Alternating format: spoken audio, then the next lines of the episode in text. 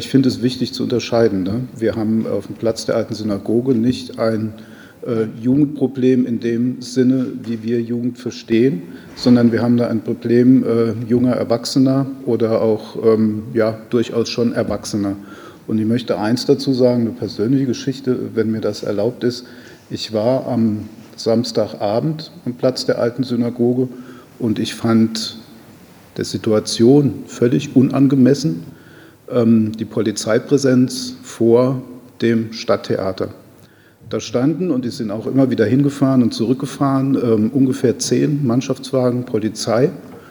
Das finde ich ein ganz schlechtes Signal der Stadt gegenüber der Leute, die sich da wirklich sehr ruhig und sehr ja, äh, unaufgeregt aufgehalten haben. Für mich war das eine Drohkulisse, die ich sehr beschämend fand für Freiburg.